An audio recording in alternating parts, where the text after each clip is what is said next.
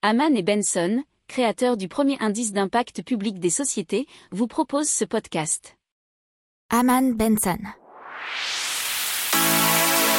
Le journal des stratèges.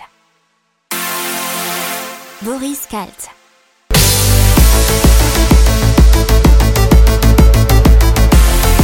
Bonjour à tous et bienvenue dans le journal des stratèges pour l'intégrale Impact.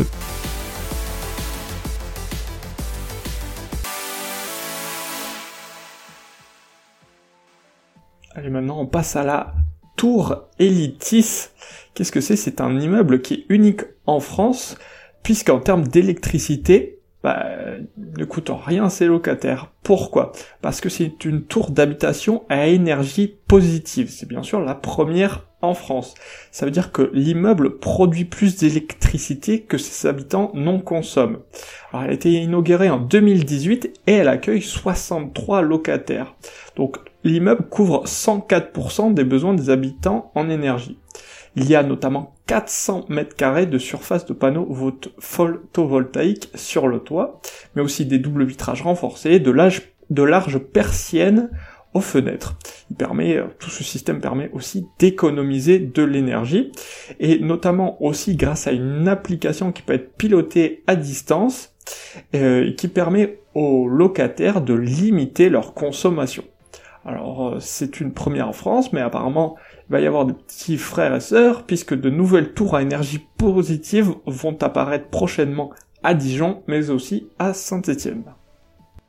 N'oubliez pas de vous abonner au podcast, mais pourquoi pas aussi à notre newsletter La lettre des stratèges qui est gratuite, vous en trouverez dans les infos de l'émission, mais aussi sur notre site internet Aman Benson Stratégie, rubrique média La lettre des stratèges.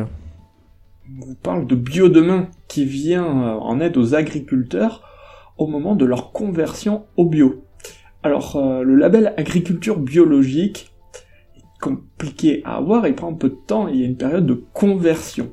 Et à ce moment-là, rendement chute, les coûts de production augmentent, et ils n'ont pas encore le droit de vendre au prix du bio. Et c'est là que Bio Demain intervient et achète à un prix au-dessus du marché les produits d'agriculteurs en transition bio pour faire des jus de pommes, du cidre, des soupes. C'est une façon d'aider les agriculteurs dans l'étape délicate vers le bio. Alors à ce jour, ils accompagnent une trentaine d'agriculteurs et ils ont déjà levé 1,2 million d'euros. Et euh, dans leur objectif de grandir, ils souhaitent accompagner 500 agriculteurs d'ici fin 2022. On passe maintenant à Planetary Hydrogène qui euh, produit de l'hydrogène en capturant du CO2. Ah, donc ils peuvent extraire du CO2 de l'air et le transformer en bicarbonate qui se retrouvera ensuite dans l'océan, ce qui permet ainsi de réduire son acidité. Il s'agit d'une capture directe du CO2 dans l'air, doublement améliorée puisque le CO2 capturé ne doit pas être stocké sous terre sous forme gazeuse, il est définitivement éliminé.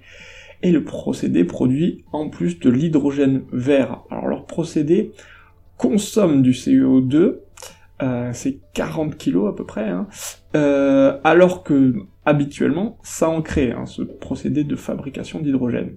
C'est ça qui est pas mal. Ce processus soustrait durablement le carbone du cycle du CO2 et freine l'acidification de l'océan et indirectement l'effet de serre.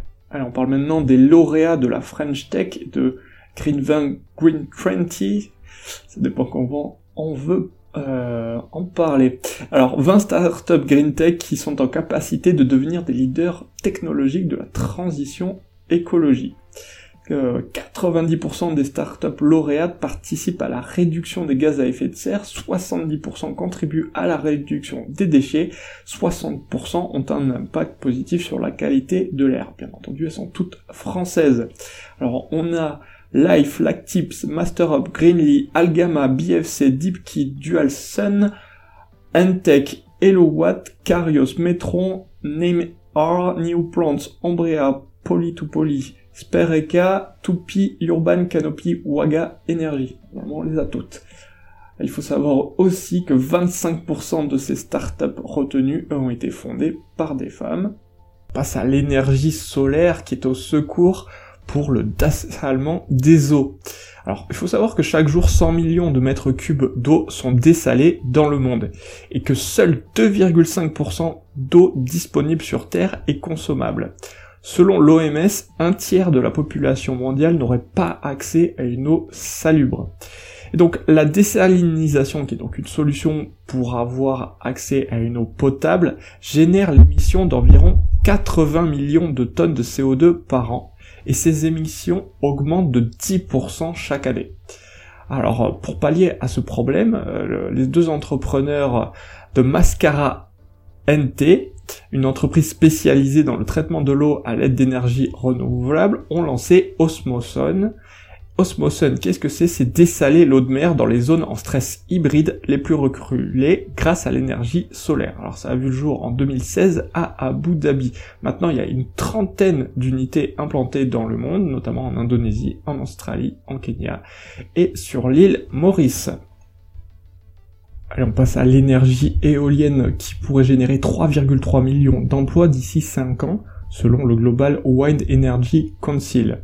Alors cela comprend l'énergie de l'éolien terrestre mais également offshore dans des domaines l'installation, fabrication, planification et développement de projets ainsi que l'exploitation et la maintenance. L'industrie a déjà prévu d'installer 470 gigawatts supplémentaires de capacité onshore et offshore entre 2021 et 2025. Les États-Unis ont déclaré vouloir étendre leur capacité éolienne offshore à 30 gigawatts d'ici 2030. Le Royaume-Uni souhaite que sa capacité éolienne offshore atteigne 40 gigawatts d'ici 2030.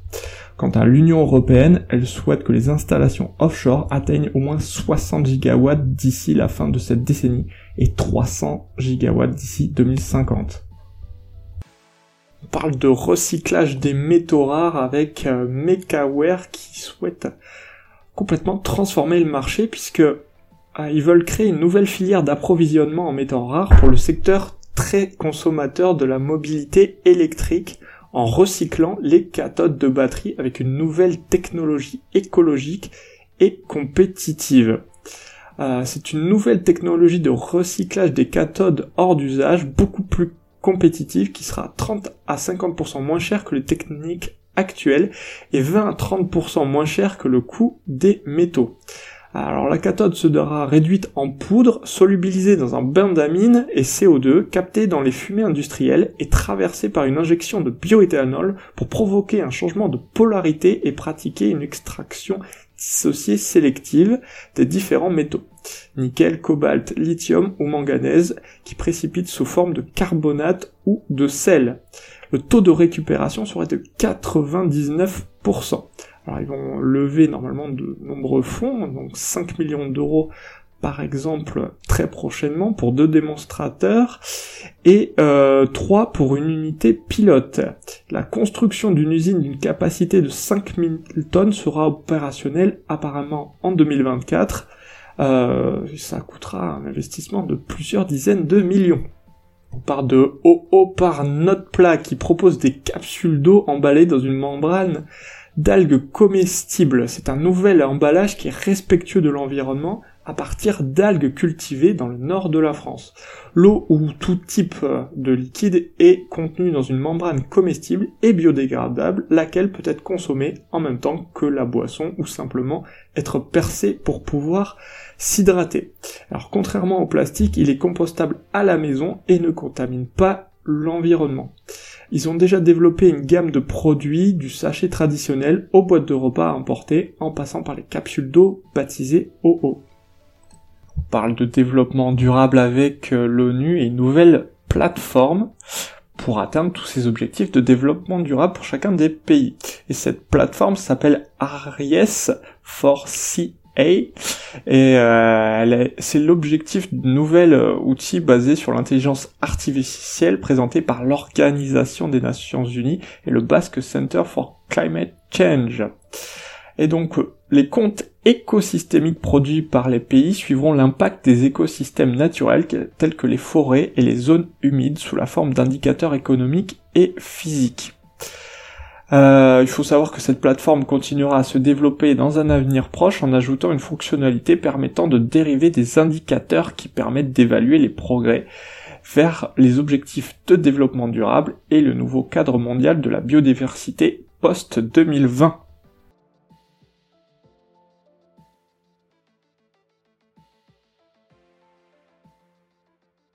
Pour approfondir ces sujets, abonnez-vous à la newsletter de Haman et Benson et écoutez nos autres podcasts que vous retrouverez dans les notes de l'émission ou sur notre site internet.